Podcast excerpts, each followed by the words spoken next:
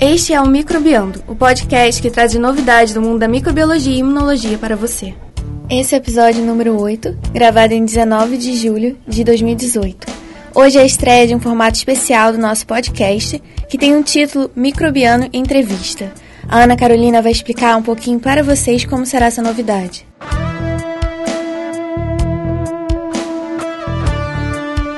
Olá a todos, bem-vindos ao podcast Microbiando, o podcast que traz as novidades do mundo da microbiologia e imunologia para você. Como vocês já sabem, meu nome é Ana Carolina Oliveira e estou aqui com os queridíssimos Juliana Echevarria.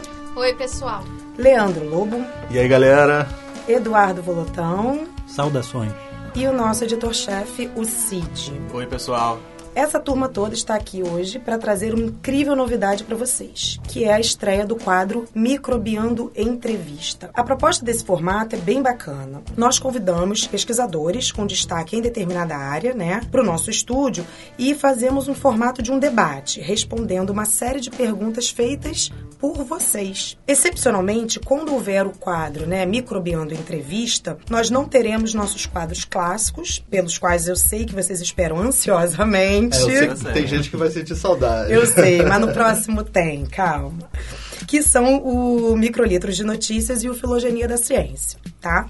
Então, ao longo da última semana, nós recebemos dezenas de perguntas através das redes sociais e vamos tentar respondê-las, não sei se todas, mas a maior parte delas aqui com vocês, tá? E, como mais oportuno impossível, na estreia do Microbiando Entrevista, nós escolhemos discutir sobre um tema que, para variar, tá dando o que falar, né, gente? Que são as vacinas. Para reforçar esse time e conseguirmos responder tudo o que vocês gostariam de saber, né, sobre esse tema, sobre as vacinas, mas tinham vergonha vergonha de perguntar, nós contamos com a participação especialíssima dos professores convidados.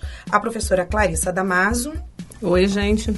E o professor Herbert Guedes. Boa tarde, pessoal ambos docentes aqui também do Instituto de Biofísica, Carlos Chagas Filho, da UFRJ. Clarice Ebert, eu agradeço imensamente, em nome de toda a equipe Microbiando, a presença de vocês, tá? Vocês terem mais uma vez um aceitado, né, um, um convite meu. E é, para quem foi no Pint of Science em 2018 e teve a oportunidade de nos ver... É, foi no, foi no, foi no Empório Colonial, lá no centro da cidade, né, Carol? Isso, foi, foi no segundo dia, na terça. É, foi excepcional excepcional aquela essa mesa. Foi muito foi, legal. Então quem teve a oportunidade de assistir viu o quanto foi legal e então a gente quer expandir um pouco mais essa discussão e essa é uma ótima oportunidade, tá bom? Espero que vocês gostem. E como eu falei para vocês, nós vamos tentar responder o maior número de perguntas possíveis que foram enviadas através das nossas redes sociais, através do WhatsApp. É, e nós vamos ser o pelotão de fuzilamento, né? é, a gente vai ficar daqui disparando as perguntas para vocês. Ótimo. Bom, e a primeira perguntinha que a gente separou aqui para começar esse debate, para começar essa discussão, é a seguinte. Repito, todas as perguntas é, nós recebemos, tá? Foram enviadas pelos ouvintes. Qual o insight dos cientistas para investir no que se tornaria a primeira vacina? Quais evidências científicas houveram para a criação do que hoje chamamos de vacina? Clarissa, você gostaria de responder essa pergunta? Posso responder sim.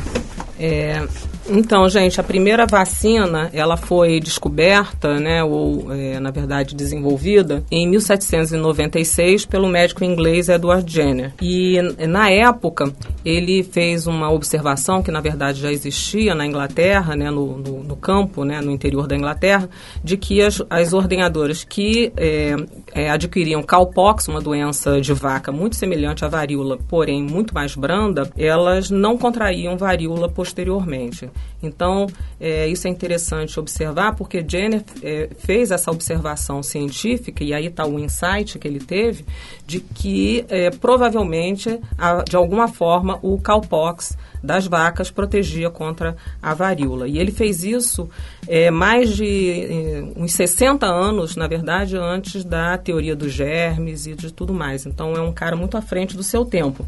Isso é bem bacana da gente saber. E aí o que ele fez foi tirar um material da lesão na mão da ordenhadora e inocular numa criança de 8 anos. E posteriormente, seis semanas depois, ele inoculou essa criança com varíola e essa criança não, com material vindo de uma lesão de varíola, e essa criança não desenvolveu a doença. A doença.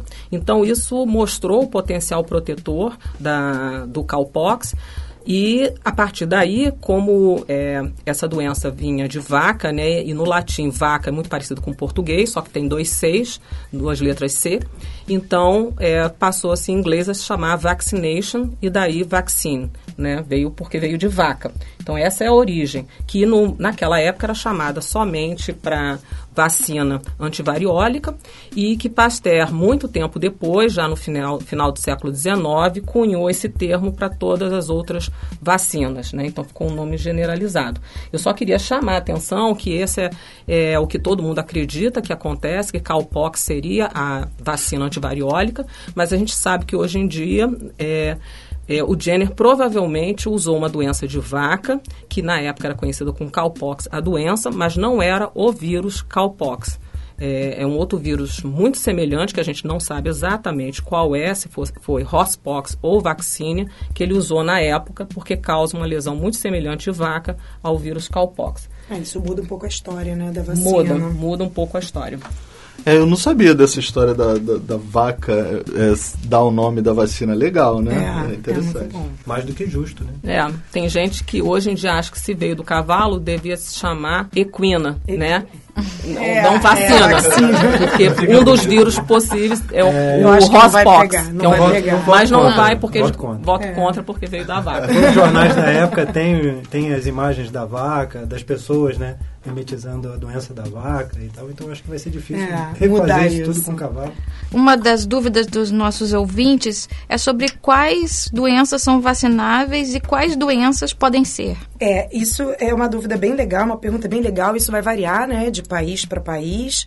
É, hoje no Brasil, o nosso PNI, que é o Programa, Nacional, de Imunização. De imunização.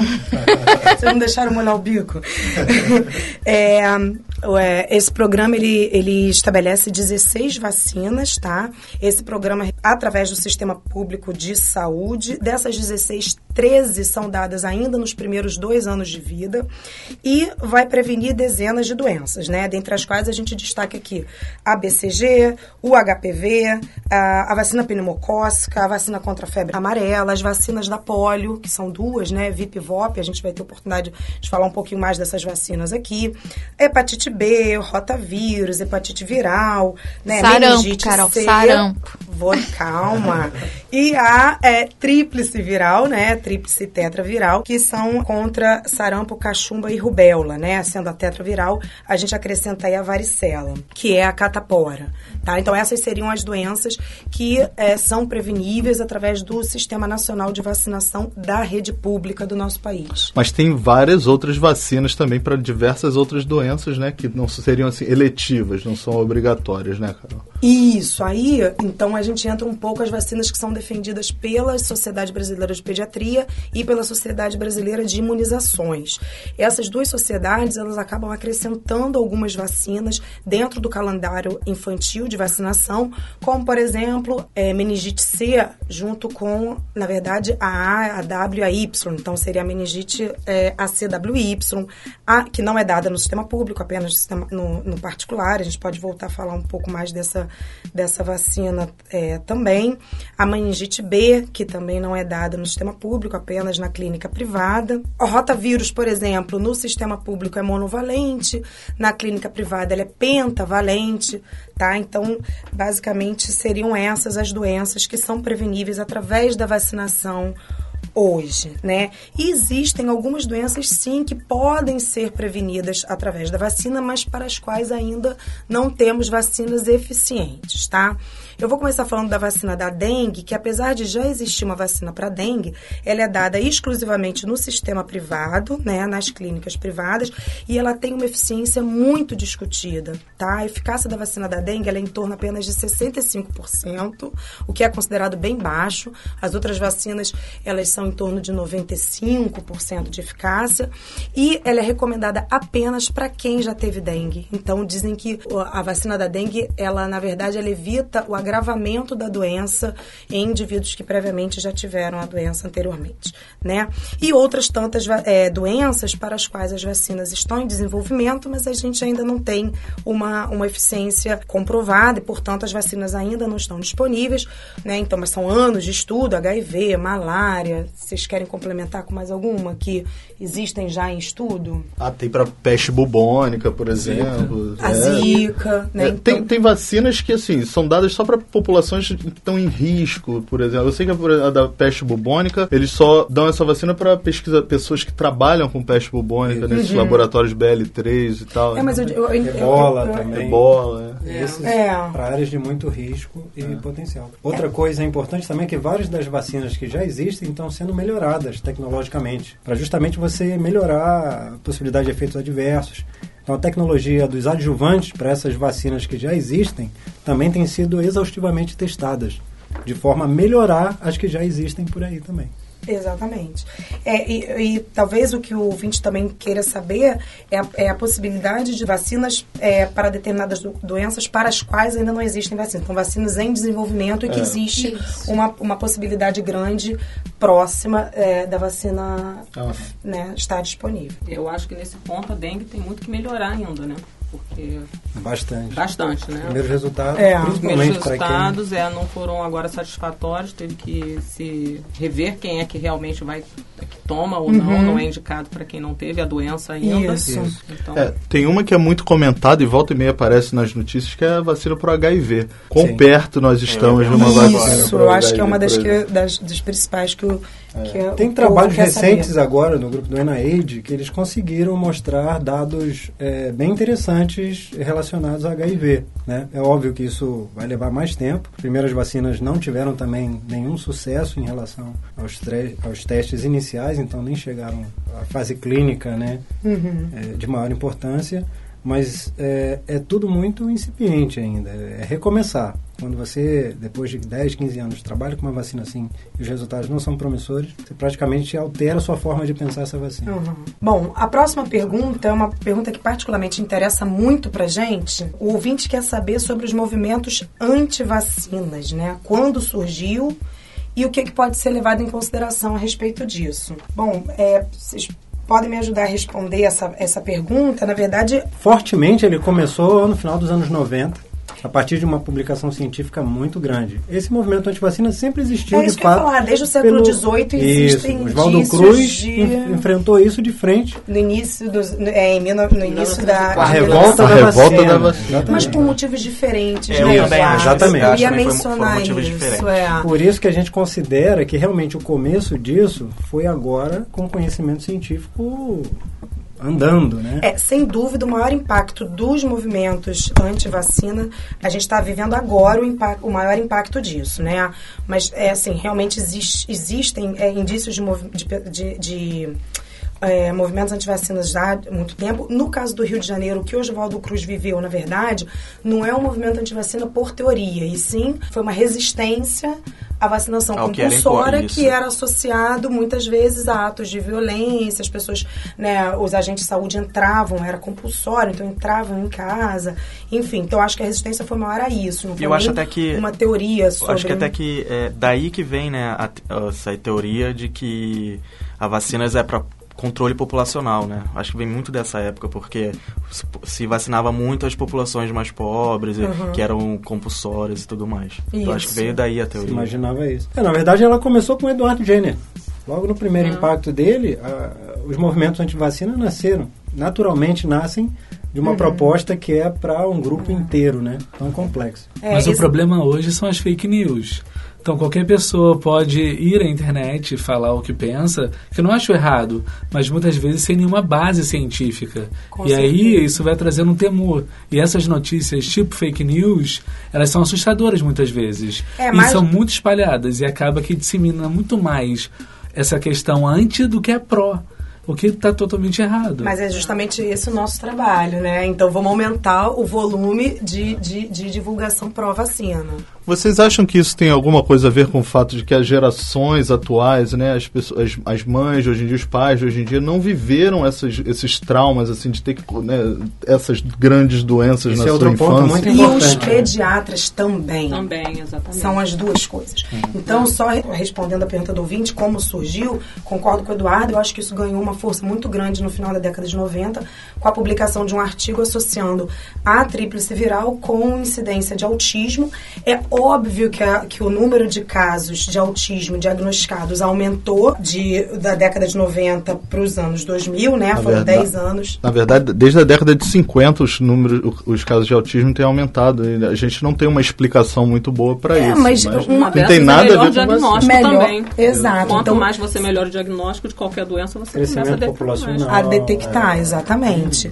Isso é, e na verdade é uma síndrome complexa. Então, conforme você foi caracterizando mais o autismo e suas síndromes associadas, obviamente o range de diagnóstico aumentou. E aí essa publicação foi de um médico britânico, depois já foi mostrado que estava é, um artigo, o artigo foi retratado, ele foi banido, né, da, da, da medicina britânica. Ele falsificou os resultados. E foi comprovado hum. que os resultados foram exatamente falsificados. Então, Perdeu hoje em dia dele não pôde mais atuar na medicina. Não, é, foi completamente banido não só no meio científico científico, mas também do meio eh, da, medicina, né? Então, é, hoje já está mais do que comprovado que não, não existe nenhuma correlação entre a vacina a tríplice viral, né, do sarampo com o autismo, né? E outras, e é legal o acompanhamento das fake news, porque a gente consegue também justamente é, responder, né, a essas, a essas coisas. Outro esclarecimento foi a respeito do timerosal, então a gente também já sabe que hoje em dia não tem nada a ver, né? Algumas doenças múltiplas doses usam timerosal e não, não tem nenhuma relação entre essa substância que é usada como conservante, né, com o desenvolvimento é, do autismo, tá? Então, infelizmente, esses movimentos anti-vacina eles existem desde sempre, mas estão ganhando força por causa da fake news, por causa das redes sociais que disseminam muito rapidamente essas notícias, porque os pais e os pediatras não viveram essas doenças que hoje não estão erradicadas ainda, mas estão sob controle, como era o caso do, do sarampo, que agora não sei nem se a gente pode arriscar de dizer que ela está sob controle, né? Tá, agora está no nosso país, mas desde 2014 existem casos de sarampo voltando ao redor do mundo. É, vem né? aumentando no mundo todo, na verdade verdade. Exatamente. Então, é, realmente é isso. Bom, pessoal, então a gente teve uma pergunta aqui. Se existe alguma lei que responsabilize ou puna os pais que não vacinem seus filhos? No nosso país, a vacinação é obrigatória. Então, desde 1904, né, foi a primeira lei que dava obrigatoriedade à vacina. Claro que nos últimos tempos, né, desde o movimento anti-vacinas, pessoas vêm entrando na justiça para ter o direito de não vacinar, mas uma decisão judicial já de 2013 e uma de 2017, as duas confirmam a obrigatoriedade na vacina. Então, aqui no nosso país, se você souber um caso de uma família que opta por não vacinar os seus filhos, essa família pode ser denunciada, ela vai começar um processo via conselho tutelar, e o conselho tutelar vai tomar as, as medidas cabíveis para entender o porquê que está acontecendo, chegando até a justiça, porque no Brasil é obrigatória a vacinação. Então vem se discutindo hoje o retorno da obrigatoriedade da caderneta de vacinação para a escola. Uhum. Porque no início, quando se tinha um, não era, não tinha esse movimento anti-vacina, você, todo mundo vacinava e você tinha, para estimular a obrigação, só podia se matricular, só podia frequentar se estivesse vacinado. Isso caiu, porque a vacinação estava tudo né, okay. ok, né? Mas agora, com esse movimento, vem se discutindo. Não só para a escola, mas também para escolinha de futebol, para natação, para entrar na universidade. Quer dizer, em todas as fases onde se você precisa estar em contato com várias pessoas, é necessário, talvez, voltar a mostrar a carteirinha de vacinação. Dentro disso, Herbert, uma coisa curiosa que eu estava conversando com uma amiga essa semana. Para entrar na creche, pediram a caderneta de vacinação do meu filho com nove meses. Ele está com dois anos e não pediram mais. Quer dizer, adianta apresentar a caderneta de vacinação só no momento da matrícula ou tem que ser periódica essa cobrança? E essa minha amiga respondeu que na creche da filha dela pedem de seis em é seis periódica, meses. sim, porque dependendo do esquema de vacinação, é, você claro. entra no berçário com seis meses. Quantas doses completar? Perfeito. Isso tem que ser sequencial. Na creche do meu filho é pedido sequencialmente. Semestral, talvez? Toda, isso, pois é. semestral é. ou anual, dependendo do, do, é. do grau, do da nível idade. que a criança Principalmente está. da idade, porque nos nos primeiros dois anos é o que, né, principalmente os primeiros 15 meses, talvez, é que tem o maior número de doses. E os talvez é boletins coisa... epidemiológicos dessas doenças de infância têm sido é, frequentemente reportados, né, relatados entre os pais, para que o conhecimento fique realmente claro. é, sendo difundido nessa comunidade, Mas que é muito importante. É raro isso essa, essa exigência, é. Não, é, não, é, não é uma prática. Eu acho que nas creches de escolas particulares tem sido bem comum. É, a única coisa não pediu. Não pediu. É. a única coisa que me incomodou foi isso, não é, isso pedirem não tá de forma Isso varia realmente da, da questão em si. A gente tem que ter em mente que é um, é um direito, né, da criança, direito à saúde. Então, acho que esse é um ponto bem... Os pais têm que ter isso e um em dever mente. Dos pais. E um dever dos pais, né, cuidar da saúde do seu filho. É uma coisa importante da gente observar em relação aos outros países, né? A gente também acompanha esse movimento de outros países. Nos Estados Unidos recentemente foi aprovado é, uma lei, né, que em alguns departamentos, alguns estados, você, o médico pode se recusar a atender as crianças ou a família que não foi vacinada. Então, porque isso é um risco à saúde pública de uma forma geral, inclusive ao médico, ao enfermeiro, à pessoa que está assistindo aquela família ou aquela criança que não foi vacinada. É, mas os próprios Estados Unidos eles dão muita brecha para não vacinar. Sim, tem sim, não, tem sim. estados que aceitam a não vacinação por questões religiosas. Sim, sem dúvida. Então isso também é uma coisa que tem que ter mais consciente, né? Mais consciência. Então, uma questão que muitos países colocam como pátrio poder. Né? Quem decide sobre o seu filho são os pais. Então, por isso que na Europa o movimento anti-vacina é tão forte. Porque um pai pode optar não vacinar seus filhos. Mas pensando, talvez esses pais tomaram todas as vacinas. Exatamente. Eles foram vacinados contra tudo, mas eles agora, por alguma teoria, eles optam, né? E vêm se morrendo filhos desses pais. É, então isso eu- tem que ser pensado. Eu acho que, que existe uma coisa mais. ai, que tem que ser pensada mais além disso, porque é, eu acho que vacina não é questão individual, não é uma opção da pessoa, não é uma questão de proteger ou não só seu filho. É uma questão de Isso. coletividade. Exatamente. Né? Porque Os cenários que a gente vai estar enfrentando de febre amarela ou vai enfrentar de sarampo nunca existiram. Esse Exatamente. modelo, o modelo que a gente teve de sarampo lá atrás, nos anos 40, nos anos 50, não serve para esse modelo atual. né? Exatamente. A única E maneira de é a se primeira deixar... vez que a gente teve, está tendo né, a visão do profissional se proteger, por isso que eu chamei a atenção do médico, não aceitar atender quem não foi vacinado, porque antes ele não tinha essa opção. Ô, Volotão, mas como assim esses mo- modelos anterior não funcionam? O que, que você quer dizer com esses modelos? Um modelo é, geográfico de população. Hoje, Uhum. as viagens de avião, antigamente a gente estava o quê? Selecionando aves migratórias para ver se tinha vírus. Hoje não perdeu completamente o sentido. Ela chega de avião. E nesse E- aspecto hoje muito forte tem a imigração. Então o próprio Brasil está sofrendo isso, né? Com as pessoas e agora não só pessoas das cidades grandes, mas como índios da Venezuela estão vindo para o Brasil. Os eventos de massa, Olimpíadas, Copa do Mundo. O cenário É, mas- epidemiológico É muda. totalmente diferente. É, né? e, e isso, assim, é uma coisa de se pensar muito grave, porque da mesma forma a gente teve a entrada no norte pela Venezuela, mas aí, eh, deixar só bem claro, não tem nada a ver com culpa dos venezuelanos. Nenhuma. nenhuma São bem-vindos. porque o surto no Rio Grande do Sul começou com uma criança de 12 meses que foi viajar na Europa com os pais e não estava vacinada. Exatamente. E ela voltou com sarampo. Então, assim, são. Você vê que são populações completamente diferentes. Você tem na Venezuela uma baixa cobertura vacinal, Isso. né? São características. características. E você tem de uma pessoa que viajou com a criança de 12 meses para a Europa, então, obviamente, o- você vê que o nível eh, de recursos é outro, e trouxe a doença. E a doença não teria circulado no Rio Grande do Sul se a gente tivesse uma alta cobertura vacinal. É verdade. Por isso que deixa de ser uma opção individual Exato. da pessoa. A gente tem que manter esse alto nível de cobertura. E essa criança de 12 meses, 12 meses é é a idade que se dá a primeira dose da, Isso. da tríplice viral. Então, justamente a população que não está apta para tomar vacina são aqueles 5% que devem ser protegidos pela imunidade coletiva, imunidade de rebanho. O imunodeficiente, a gestante, aquela criança que ainda não tem a idade adequada. Se você diminui muito esses 95%, obviamente você está prejudicando até os que gostariam de tomar vacina, mas por algum motivo não podem. É, mudando agora de assunto, os nossos ouvintes gostariam de saber qual é a eficiência da dose fracionada da vacina da febre amarela. Bom, a, a eficiência é igual à da dose completa. Estudos de biomanguinhos têm mostrado que, assim, em termos de durabilidade da resposta, até agora são oito anos.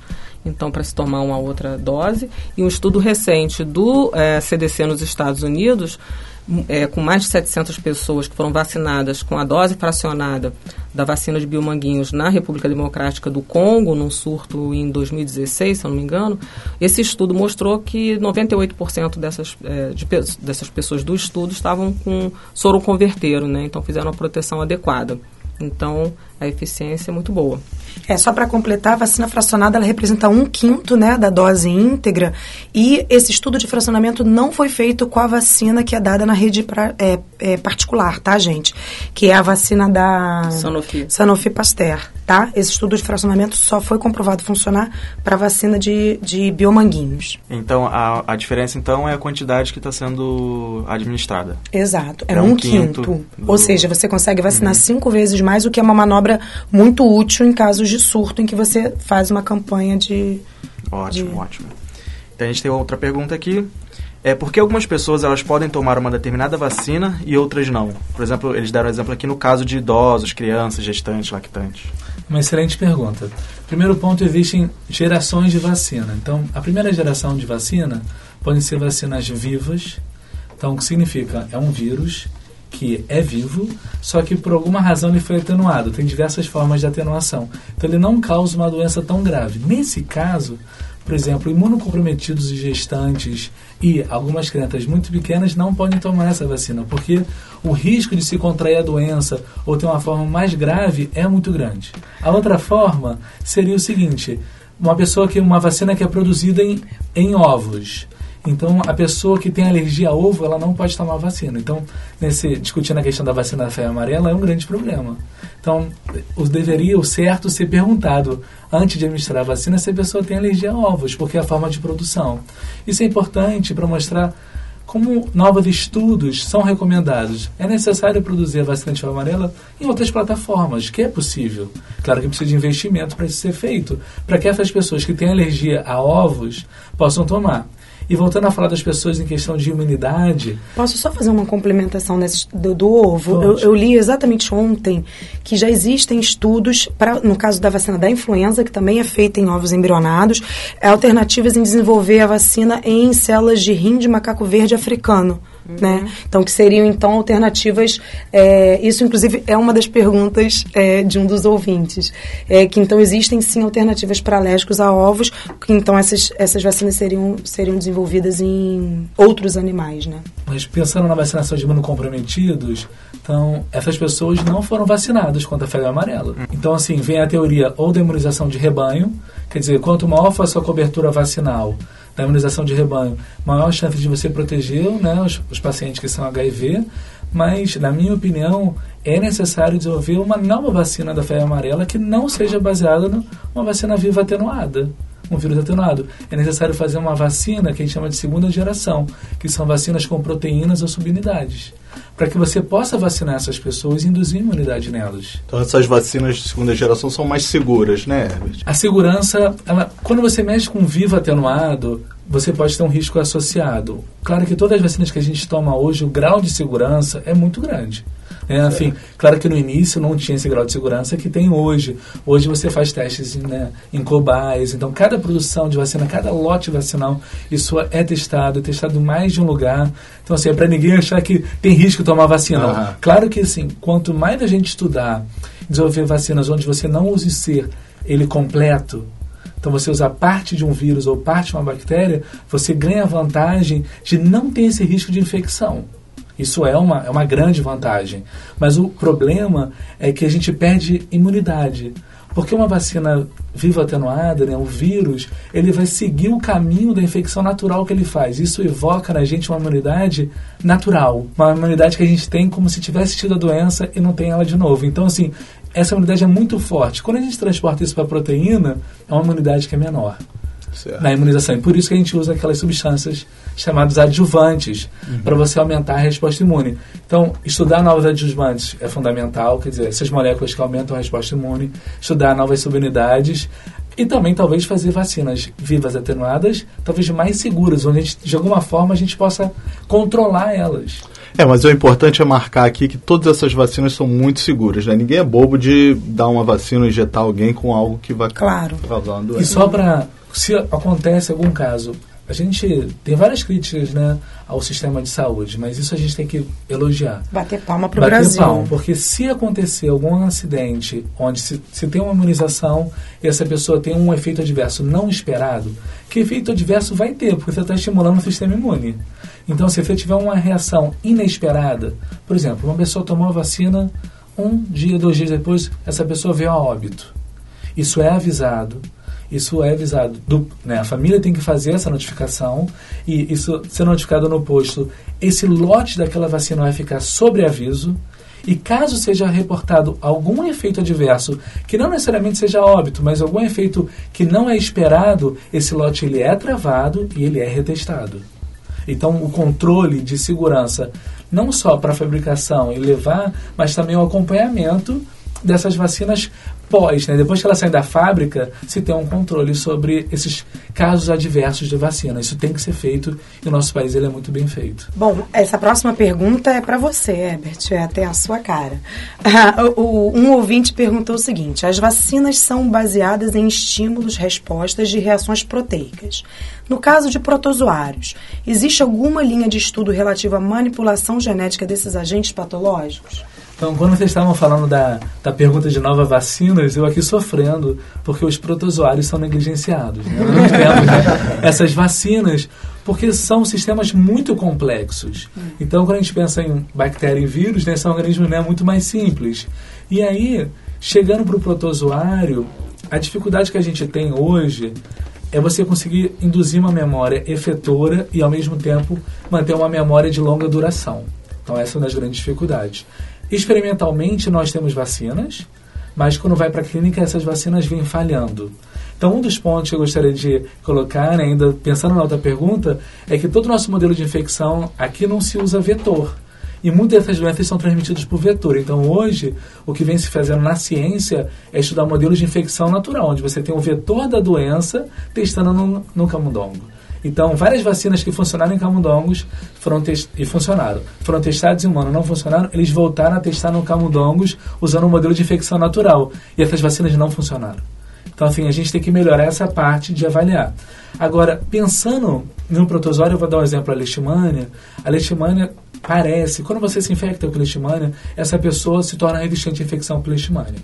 Então, estudos novos vêm mostrando que é necessário que se tenham células efetoras ali, que são mantidas porque o parasito continua. Então, manter o parasito ali é fundamental para que se tenha resposta efetora. Se você trata e mata aquele parasito, a pessoa deixa de estar protegida. Então, é necessário que se tenha parasito. Então, o que se vem se fazendo hoje? Claro que se tem parasitos atenuados, por feito por cultura. Só que essa atenuação para protozoário é muito perigosa, porque o protozoário ele tem um mecanismo de recuperar a infectividade altíssimo. Hum. Então, o que se vem testando hoje?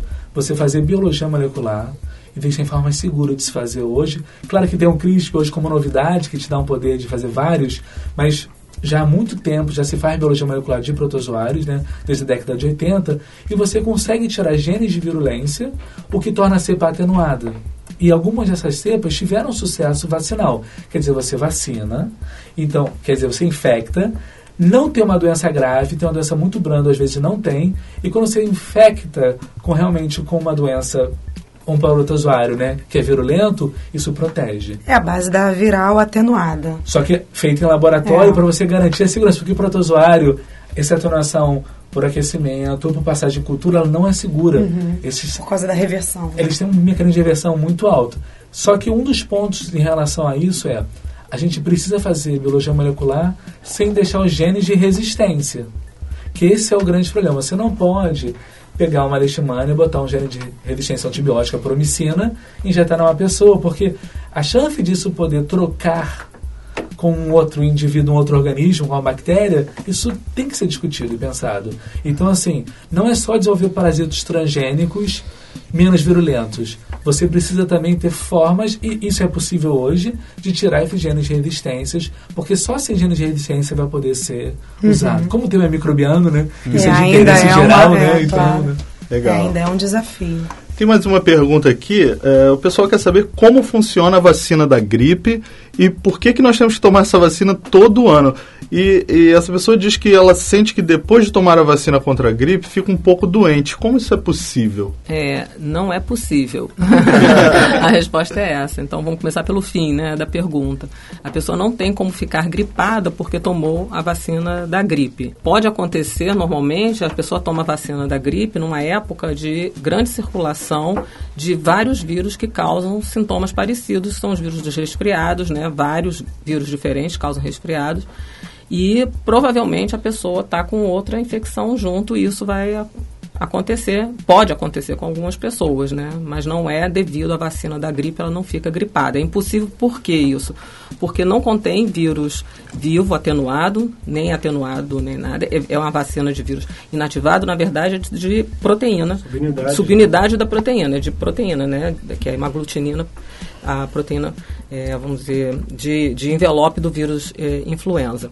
Então, essa por isso que ele não, não vai ficar gripado. E essa vacina precisa ser feita todos os anos, porque os vírus que estão circulando todos os anos durante o inverno, tanto no hemisfério norte quanto no hemisfério sul, eles mudam, é, ou podem pelo menos mudar, e é feita uma previsão um ano antes de quais vírus estarão circulando no ano seguinte. Com base nessa previsão que é dada pelos é, centros de referência né, para influenza no mundo inteiro, são mais de 100 é, laboratórios em mais de 100 países. Então, com base no que eles estão é, fazendo, a previsão do que está, é, está circulando naquele momento e a previsão do que então deve estar circulando no ano seguinte, e isso é enviado então para os centro, centros colaboradores da OMS, são cinco centros, e nesses cinco centros colaboradores da Organização Mundial de Saúde se decide, então, qual vai ser a composição da vacina da gripe do hemisfério norte, que é diferente da do hemisfério sul.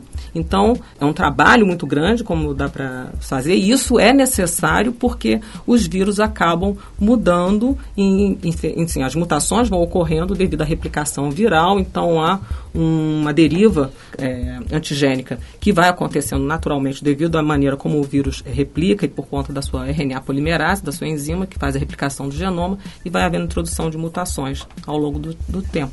É, a próxima pergunta é com relação à vacina contra o HPV. Ela é recomendada para quem já tem o vírus como forma de atenuar a doença? É, a vacina ela pode, ter, é, ela pode ser tomada por pessoas que já têm o HPV. É, que pode acontecer que, nesse caso, a perda da eficiência é pelo tipo genético que você já entrou em contato. E aí isso ser menos eficiente desse ponto de vista. Mas, de qualquer forma, ela já pode ser tomada mesmo para as pessoas que já estão fazendo o tratamento ou que ainda estão com a infecção em curso né, porque você tem vários tipos genéticos e isso pode prevenir o aparecimento das verrugas genitais e do próprio câncer né, de, de, de colo de útero. É, mas com relação à prevenção, né, para as meninos e meninas adolescentes, é uma das vacinas que tem menor taxa de adesão. Não sei se por conta da faixa etária dos indivíduos que são alvo da vacinação ou também por conta da não divulgação da importância desse tipo de vacina. É, eu acho que é bem é, pelo lado da divulgação e da importância mesmo. Né? É um grupo etário que é mais complicado e um tipo de doença que é mais complicado ainda de você trabalhar nos adolescentes, né? É, e com os pais, né? Tem um preconceito dos pais. Também acho. É como se a criança já fosse entrar em atividade sexual, né? Pois é. Ou o adolescente fosse entrar em atividade sexual. Mas que não é o caso, né? A gente tem as vacinas, elas são é, com uma eficácia comprovada. O, a Anvisa até aprovou agora uma segunda vacina com nove tipos virais, uhum. né? Que já está no particular, ainda não está na rede pública. Mas a gente tem os principais tipos que causam câncer de colo de útero no Brasil. Então, é, e essa faixa etária é fundamental. Fundamental. Porque é, é, justamente o que o Eduardo falou. Você pode proteger antes que a pessoa tenha tido contato com o HPV. Então é você vai proteger justamente nessa faixa antes. Porque Como é depois é a, estima, é, a estimativa é que 80%, ou mais de 80% das mulheres têm algum tipo de HPV. Então, Mesmo isso... para pessoas religiosas, então, assim, a pessoa vai casar um dia, né? Mesmo que vai casar virgem Isso. com 35 anos, né? Mas ela vai ter atividade sexual, tá certo? Com 35 anos. E aí, né? Tem que estar protegida, porque claro. ela pode ter né, contato com a doença. Então, é para todo mundo, gente. E a consciência gente. é essa. A pessoa tem que se proteger. O que vai acontecer depois, né? É, a gente não controla. Então, isso realmente é uma proteção individual né, que vai fazer diferença, né? É uma abordagem diferente das vacinas, né? Ah, e como qualquer outra vacina, a ideia é vacinar antes de se expor. Então, é uma idade precoce, aí vai do julgamento de cada um. O fato é, tem que vacinar antes da possibilidade de se expor. Nós temos, então, pessoal, temos mais uma pergunta aqui. É tomar mais dose de vacinas faz mal? Enfim, na verdade, o melhor é você respeitar a, a dosagem e o cronograma especificado para cada uma das vacinas, né? É, fora disso, você aumenta muito a chance do, dos efeitos colaterais relacionados a qualquer tipo de medicamento, não só as vacinas. Uma outra coisa que é importante a gente lembrar é que doses é, em intervalos menores também não devem ser de forma nenhuma preconizadas, porque os estudos mostram a relação do nosso sistema imune e a resposta adequada para cada tipo de doença. Então, cada vacina tem um comportamento específico, né? seja vírus atenuado, seja bactéria atenuada, é, sejam é, subunidades, tudo isso tem uma forma de mimetizar a doença e estimular o sistema imune da forma correta. Então, você sair desse padrão, você sai fora de todas, toda a área de estudo que foi preconizada para cada uma dessas vacinas. Então, não adianta adiantar doses ou... Não. Não, não, é, inclusive é arriscado, é né? A gente tem casos, a gente tem casos é, que isso realmente atrapalha, prejudica e pode levar a óbito. É, eu, eu, tipo de... eu ouvi umas pessoas contando que viam pessoas na fila para tomar a vacina de febre amarela, aí tomavam a vacina e iam para o final da fila para tomar de novo é, para garantir, né? É uma loucura isso. Isso é uma loucura, gente. É, tem casos é, exatamente de efeitos adversos graves relacionados a esse tipo de abordagem. E para lembrar, é, assim, a, a a dose de infecção natural de um agente é bem diferente de uma vacina. A gente precisa, às vezes, extrapolar muito esse N, principalmente dessas que são atenuadas, para que estimule o sistema imune adequadamente. Elas já são ineficientes no nosso sistema para causar doença. E você está dando chance para que isso aconteça. É, só complementando, é importante aqui a gente chamar atenção também para a diferença entre dose e reforço, tá? Uhum. Então, as doses das vacinas, elas é, é, juntas, elas caracterizam a imunização primária contra aquela doença. Algumas são uma dose só, outras têm duas, outras têm três doses. Então, isso foi estabelecido como um protocolo primário de imunização. O reforço, e aí tem aqueles é, períodos certos, né? Aquele intervalo certo que tem que ser respeitado e que você não pode de forma alguma antecipar. Uma outra coisa é o reforço. O reforço geralmente ele é mais espaçado e você toma alguns reforços de algum de determinadas doenças ao longo da vida, tá? Então, dose é uma coisa, reforço é outra. É, o da febre amarela, então, hoje em dia você não precisa mais tomar o reforço, né? De acordo com a OMS, uma dose você tá prote... uma dose não fracionada, uhum. você está protegido pelo resto é, da, da, vida. vida. Ah, então a fracionada? A fracionada, não se até oito anos a gente sabe que ela está protegendo. Isso, Pode ser que isso se amplie. É. obviamente, para ah, se ampliar. E no futuro a gente vai saber se protege pela vida toda ou não, né? Perfeito. Então tem que ficar de olho aí. E é claro que isso vai variar de doença para doença. E a importância do estudo, porque antes a febre amarela eram duas doses. Mas foi se estudando e viu que uma E antes das era... duas doses era a cada 10 anos uma dose. Nossa, é. então. Quem deve tomar a vacina contra o sarampo? Essa é uma dúvida de milhões de é. pessoas agora. Acho que só, só na última semana eu recebi umas 10 mensagens de pessoas próximas, conhecidas. Que, Carol, o que, que você acha? Eu falei, não, não é o que eu acho, vamos estudar e vamos tentar entender. E a outra, o outro ponto é que existe chance de quem está com a tríplice viral em dia desenvolver herpes zoster se tomar esta vacina do sarampo agora? Bom, vamos começar de trás para frente para ficar mais fácil. Né? Assim, a tríplice viral ela não tem a, a catapora. Então o risco é nenhum de você desenvolver zoster. E mesmo se pensando na tetraviral que tem a catapora, esse risco também não foi observado em nenhum dos testes até hoje. Nenhum dos trabalhos que eu li, procurei exaustivamente, conseguiu demonstrar essa capacidade. Mas ainda assim, leva-se muito tempo para que os hóspedes se desenvolvam a partir da catapora. Né? Grande maioria dos casos, só depois de 30, 40 anos. Uhum. Então, pode ser que haja, mas é muito baixo esse risco. Tá? É, voltando para a primeira parte da pergunta, quem deve tomar a vacina contra sarampo? Né? A população, alguns não querem, outros se assustam. Né? Bom, vamos lá, devagar. Eu listei aqui vários, várias considerações e a gente vai falando sobre elas. As crianças de 12 meses a menores de 5 anos de idade estão indicadas dentro do processo, sendo que o normal agora pelas campanhas é a dose, a primeira dose da tríplice viral aos 12 meses e aos 15 meses de idade ela recebe a, tre, a tetraviral, tá? que aí já entra na composição a catapora. Então é sarampo, cachumba, rubéola e catapora. A tetra. A tetra. Então a diferença é essa, basicamente. As crianças de 5 anos a 9 anos de idade que perderam a oportunidade de serem vacinadas corretamente, ou seja, ter as duas doses, né, uma tríplice e uma tetra, também vão ser vacinadas pelo menos mais uma vez para completar a dose. Se não tiver nenhuma das duas, duas doses são preconizadas para esse grupo. Tá? Aí, para os adolescentes e adultos até 49 anos, né, acima, tem que comprovar se não houve ou se tiver na dúvida, vai tomar a vacina de qualquer jeito, pelo menos mais uma dose até os 49 anos, tá? Então, pessoas de 10 a 29 anos, duas doses são preconizadas e de 30 a 49, uma dose só de reforço é preconizada. Mas essas crianças de em torno de 10 anos, desculpa, eu não lembro a faixa que você falou, entre 10 e 29. É. Na verdade, se essa se a mãe tem certeza que ela tomou as duas doses aos 12 e aos 15, aí vai ser uma única de reforço. Isso. Uma vez que nós estamos enfrentando um surto né? Isso. Se não houvesse surto, essas duas doses, aos 12 e aos 15, já seriam suficientes e a criança seria considerada imunizada, não precisaria de re... É um reforço de segurança. A necessidade realmente tá... não há. É. Justamente para evitar que o Por vírus tá tendo espalhe. surto, né? É, alguns alguns estão preconizando só se você estiver em cidade que está havendo surto Isso. na sua região. Vai começar É. com essa escala Mas de não necessidade, for- é. né?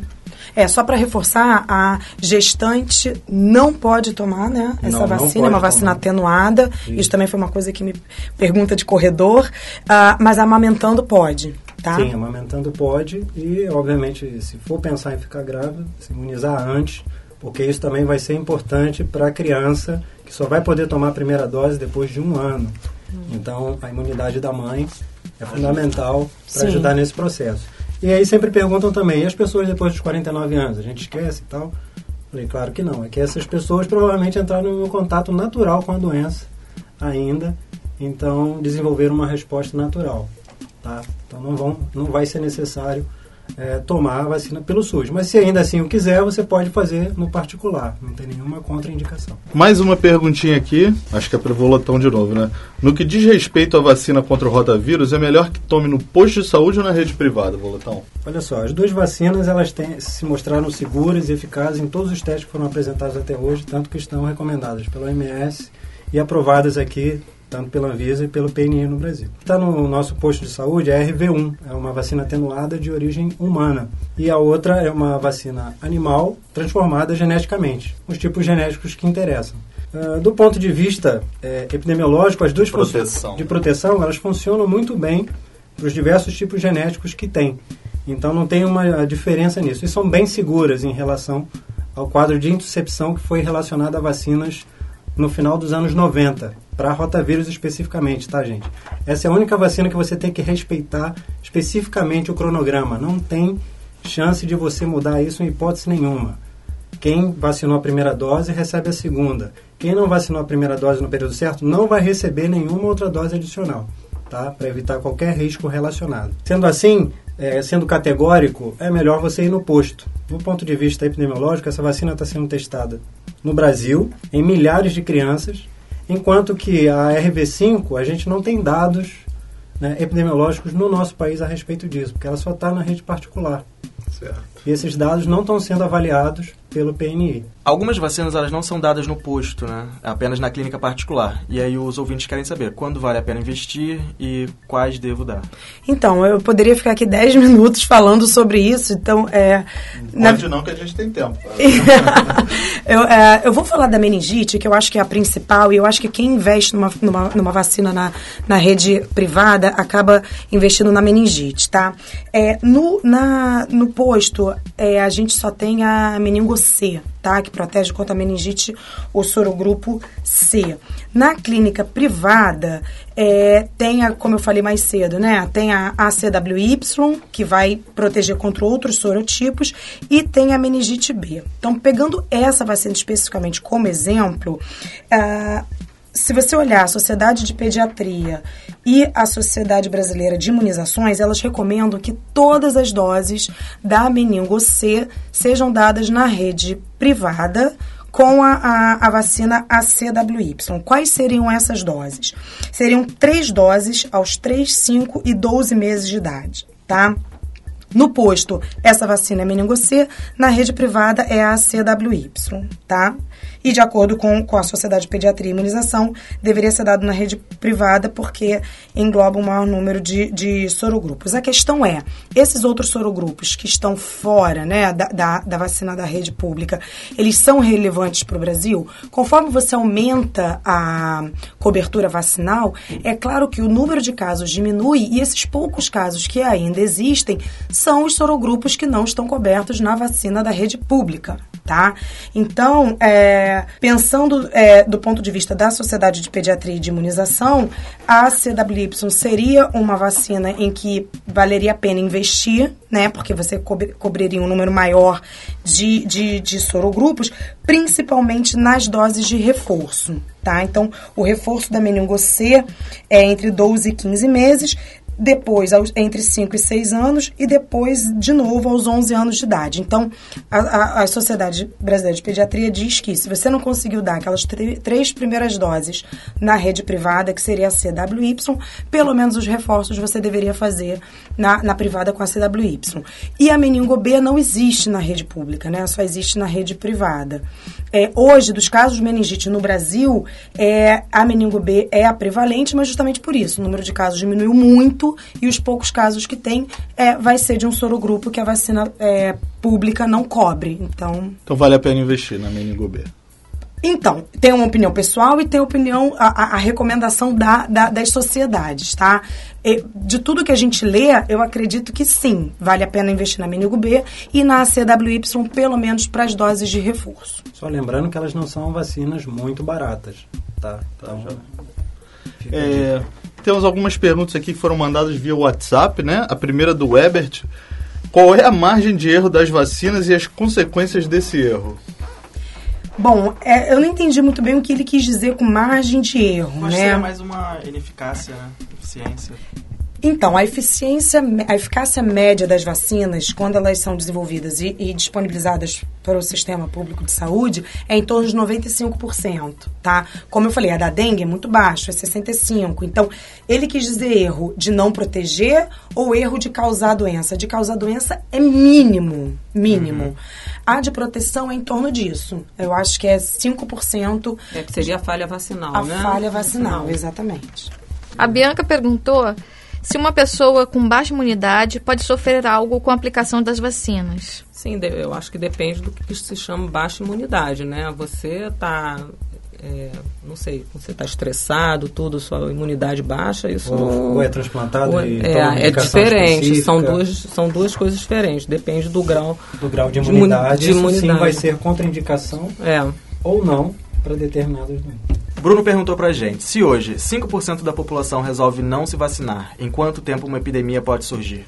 Bom, se esses 5% forem aqueles que não podem se vacinar, foi o que eu falei também um pouquinho mais cedo, ou seja, se a gente conseguir manter a cobertura vacinal de 95%, não há grandes chances é, de epidemias se espalhares, não. E é óbvio que isso também vai depender de acordo com a doença que a gente está falando. Lembrando que esses 5% não podem ser os que não vão vacinar por opção. Eu já escutei mãe falando o seguinte: ah, mas se 95% da população se vacina, então eu não vou vacinar meu filho que eu vou contar com essa imunidade de rebanho. É um, é, é um ponto é de vista bem egoísta, é inclusive, né? É, pensar é, dessa forma. eles estão dentro daquelas pessoas que não vão responder adequadamente a vacina. É, ou que não estão impossibilitadas. Sim, Carol, mas eu acho que ele coisa. queria saber menos 5%, 90% de vacinação. E aí você acha que poderia ter, depende da doença, Depende né? da doença, Cid. Por exemplo, te, te, é, dados... Eu acho muito arriscado. É. Eu acho que a gente tem que trabalhar sempre com o máximo de vacinação, uhum. porque a natureza tem um poder intrínseco dela. A natureza, ela é e, é o poder. Então, e assim, detalhe, assim, em, em saúde pública, não vai dar para ficar trabalhando com cada uma coisa isolada, né? Você tem que trabalhar como um todo. Então você estabelece metas e, e tem que ser aquela cobertura para você atingir. Não vai dar para ficar vendo nessa cidade eu falo, seria assim, na outra cidade que está mais no meio do mato espalhado, a gente pode diminuir porque não tem tanta aglomeração. Não dá para trabalhar assim com uhum. saúde pública. E quanto menor a margem de erro, maior segurança para a população toda. Exato. Claro. Esse é o ponto. Então a cobertura vacinal, essa média de 95%, é uma meta e é o que estava sendo alcançado nos últimos anos. Com esses movimentos anti-vacina, é que infelizmente essa cobertura está diminuindo e aí a gente está vendo a consequência disso. Bom, o José Pastura Será que ele é um parente nacional do Louis Pasteur? Típico do Leandro. o José Pastora perguntou: Como saber se meu sistema imunológico está preparado para receber determinada vacina? Porque eu sinto que quando estou muito estressado, eu fico mais suscetível à gripe, dor de garganta, essas coisas. Então, existe um ponto ótimo para se tomar a vacina, principalmente a da gripe? Então, foi mais ou menos o que a Clarissa acabou de falar. Então, um estresse, ele vai levar o quê? Aumento de cortisol e isso é sabidamente imunossupressor, diminui o sistema imune. Isso é um impedimento para se vacinar? Não. Agora, se você é, tem um quadro de imunossupressão, né? É, uso de corticoide prolongado, prolongado HIV positivo. Exato. Aí né? sim é um empecilho. Agora, se é. você só estiver estressado, toma vacina. Toma vacina. Bom, Gabriel Siqueira pergunta pra gente: uma pessoa vacinada tem um amigo não vacinado. Esse amigo não vacinado pega uma doença aí qualquer por conta de não estar vacinado. Eu estando vacinado, pega ou não pega essa doença? Não. Não. Gabriel, você fez uma pergunta, é tipo, Joãozinho foi à né? feira, é. mas não, a resposta é essa. E por que não? Ótimo. Só para não, é, não ficar dúvida. Acredite no seu sistema imune, viva, viva tranquilo. Isso. A gente tem uma pergunta aqui que, se eu não me engano, eu conheço, é a Natasha Medici. Foi, ela fez mestrado com você, né, Leandro? Fez mestrado no eu nosso laboratório. Eu fui da banca da Natasha. Obrigada pela pergunta, Natasha. Ela disse o seguinte: Oi, gente. Muitas pessoas me perguntam por que, para algumas vacinas, você só precisa de uma dose, enquanto para outras você precisa de mais. Acho que muitas pessoas que não são da área também têm essa dúvida. Beijo, Natasha, obrigada. Bom, na verdade, é, é isso. Algumas vacinas você precisa de uma, duas, é, algumas doenças, perdão. Você precisa de uma, duas ou três doses da vacina. E isso é basicamente pela é, potência da resposta imune que aquela vacina induz uh, na pessoa, né? Então são décadas de estudo para cada vacina.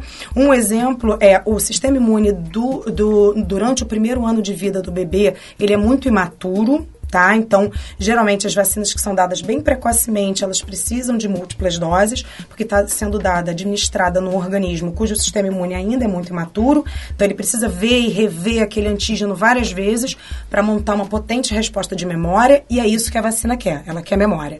E a outra, a, a outro detalhezinho é que os anticorpos é, maternos atrapalham a eficácia de uma é, vacina, tá? Então, enquanto houver anticorpos circulantes no, no bebê, isso também é um empecilho para a eficácia da vacina, tá? Então, é por causa disso. Então, basicamente é isso. É, geralmente você precisa de muitas doses pela imaturidade do sistema imune e para você induzir uma, uma memória mais eficiente. Posso dar uma complementada que uma vacina de proteína ou de subunidade de carboidratos dificilmente vai ser uma única dose. Porque como a resposta imune que é dada ela não é tão forte, você precisa de pelo menos duas doses para que você tenha uma resposta imune. E como a Carol falou, você aumenta a memória e além disso você aumenta também a afinidade desse anticorpo. Perdão usar um termo técnico, né? Porque a gente precisa neutralizar o agente infeccioso. Então usar um anticorpos de alta afinidade e o sistema imune, o linfócito B, ele aprende. Então cada dose que a gente toma, ele melhora mais ainda essa arma, o anticorpo. Então ele aprende mesmo, ele fica melhor. Então é ter mais por causa da memória e ter um anticorpo melhor por causa do aumento da afinidade. Exatamente. Uhum. Bom, a nossa última pergunta vem da Suzane Nunes, que é uma dúvida é, sobre a vacina de febre amarela. Por que não, ela não está no calendário de vacinação? Bom, ela agora está no calendário de vacinação, né? Com o surto que a gente vem vivendo, e vem, estou dizendo presente bem, tá? Que vem vivendo desde 2016, então não acabou. Quem não vacinou, por favor, se vacine. É, então, ela agora está no calendário, ela realmente só era indicada para áreas onde a febre amarela era endêmica aqui no Brasil. E mesmo nessa época as pessoas não vacinavam, porque, por exemplo, Minas Gerais é um, sempre foi uma área endêmica e antes de começar esse surto, já no começo do surto, a cobertura vacinal era só 40%. E esse foi um dos motivos realmente da febre amarela ter invadido, ter passado da fronteira ali de Minas Gerais tudo para o sudeste todo, né?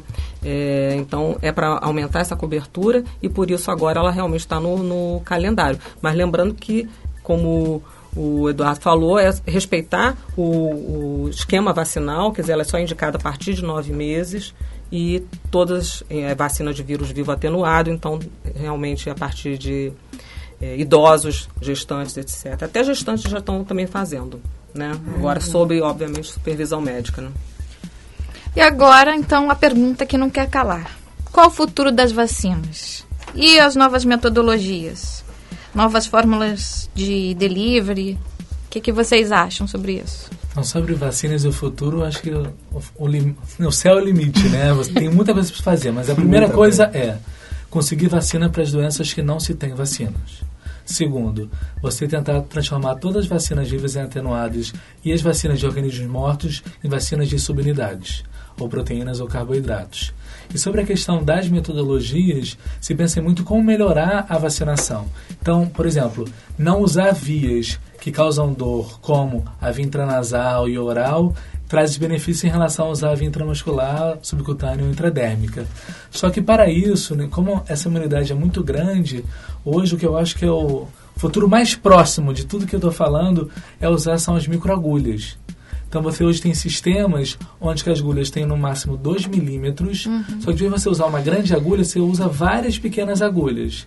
E elas depositam essa, esse antígeno parece um adesivo, como se fosse um band-aid, né? Perdão usar a marca, né? Mas seria um band-aid cheio de microagulhas. E onde você coloca né, sobre a pele, o tempo hoje vem sendo estudado, já tem um estado, já tem um estudo de fase clínica 2 na África, onde se deixou 10 minutos, mas poderia ser feito em casa. E essas microagulhas agora já tem umas que são biodegradáveis ou não.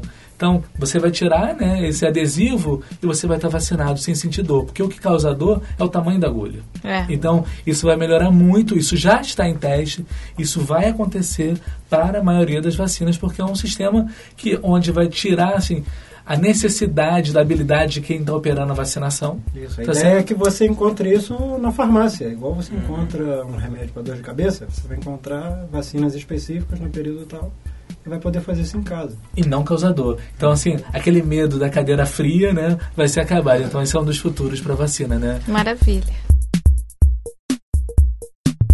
Bom, pessoal, espero que vocês tenham gostado do Microbiano Entrevista.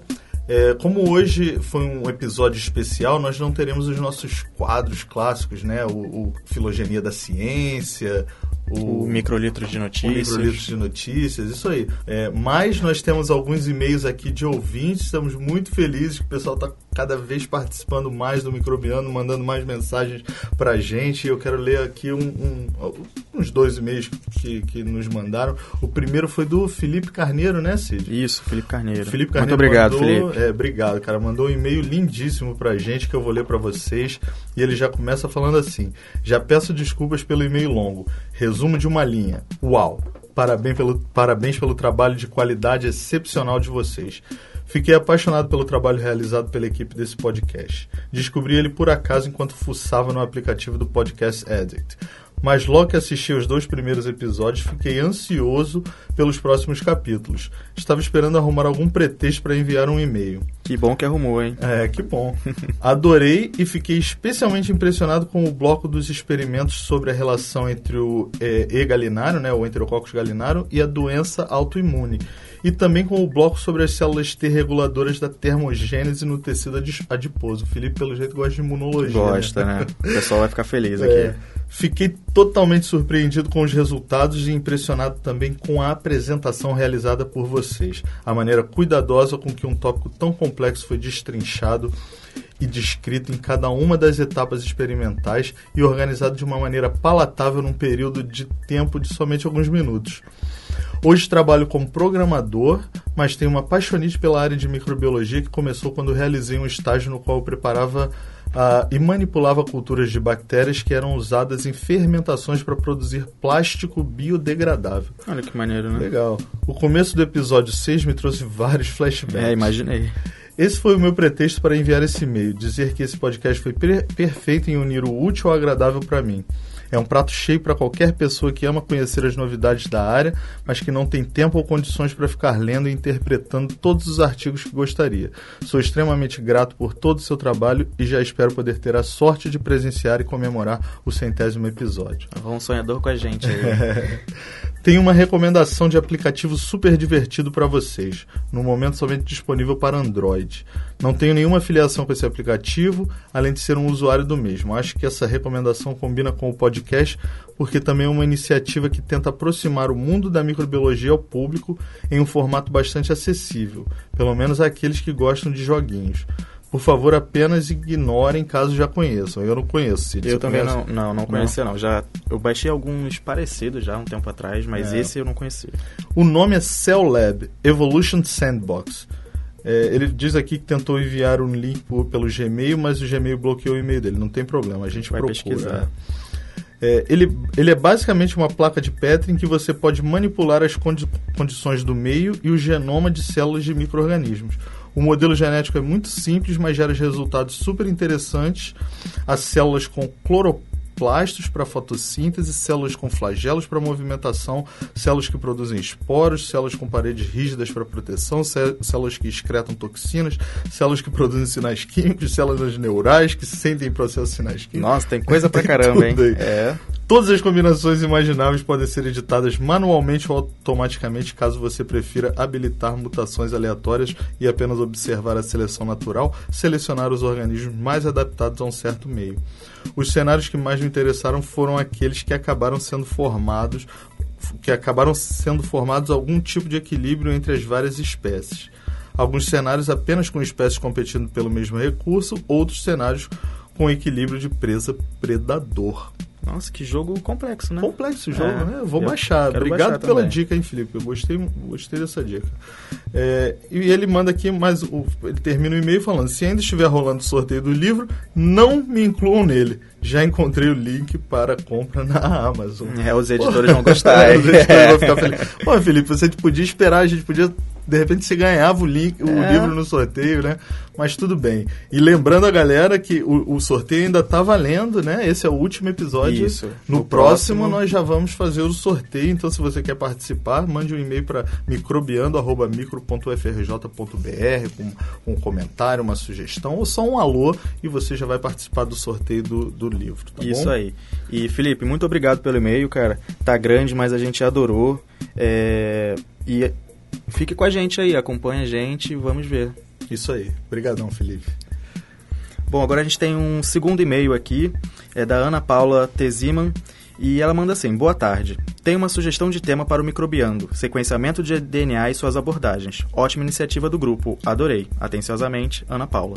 Beleza. Muito eu adorei obrigado. a sugestão eu dela. Adorei. É, dá pra é. gente encaixar com certeza, né? É, esse, esse tema de, de, de, sequenciamento de DNA já entrou em alguns episódios. Sim, né? teve microlitos também. Teve microlitos, é, mas eu acho uma boa, de repente, fazer um episódio né, focando nessas técnicas, talvez um episódio uhum. especial, isso chamar mesmo. alguém para falar sobre isso, porque é, realmente é uma da área. É, é uma metodologia que assim está revolucionando o mundo da microbiologia, microbiologia hoje em dia. Então, é, vale uma, é uma ótima dica mesmo. Talvez a gente possa fazer um histórico, né? Isso aí. Falando as diferenças técnicas que tiveram e as atuais que a gente usa. Isso aí. Muito obrigado, Ana Paula. Obrigado. Um beijão.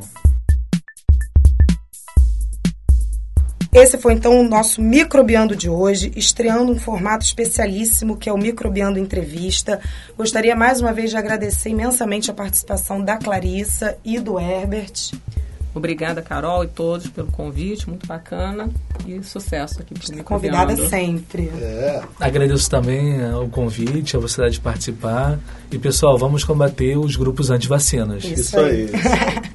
Bom, e eu peço para vocês continuarem enviando dúvidas, perguntas, sugestões e críticas para o nosso e-mail microbiando@micro.frj.br Participem. É, pode até mandar sugestões de pessoas, de entrevistados, né? Assuntos, claro, né? Temas. Temas para entrevistas. E vocês podem encontrar mais no site cienciaexplica.com.br. É, e eu acho que a gente tem que fazer um agradecimento especial ao pessoal do Dragões da Garagem, né, Cid, Isso né, cara, o, o, Ju. Eles, o, eles mencionaram o nosso podcast no último episódio é, deles, que foi lançado essa semana sobre, sobre crocodilianos, né? Muito bom. O, bom, se você está escutando nosso podcast, provavelmente você conhece o Dragões da Garagem. Se você não conhece, vai correndo escutar, que é um, um podcast de divulgação científica Muito maravilhoso. Legal. Os caras já estão no. O pessoal já está no ar desde 2012, então tem mais de 100 programas disponíveis. É realmente um programa incrível. Muito obrigado pelo, pelo jabá, né? É. Bom, o podcast Microbiando tem o apoio do Instituto de Microbiologia Paulo de Góes e do Instituto de Biofísica Carlos Chagas Filho, ambos da UFRJ, além da Fiocruz. Também temos o apoio da SBPC, que é a Sociedade Brasileira para o Progresso da Ciência, da SBI, Sociedade Brasileira de Imunologia, da SBM, Sociedade Brasileira de Microbiologia, e do site de divulgação científica A Ciência Explica. Esse episódio foi produzido por Hugo Marins, do Notem, que é o Núcleo de Novas Tecnologias e Mídias do Instituto de Biofísica Carlos Chagas Filho, e a trilha sonora do Microbiando foi produzida pelo Daniel Valles. Pessoal, valeu, obrigada pela presença. tchau. Tchau, Tchau, gente. Tchau, gente. Tchau, Tchau, tchau. tchau, obrigado.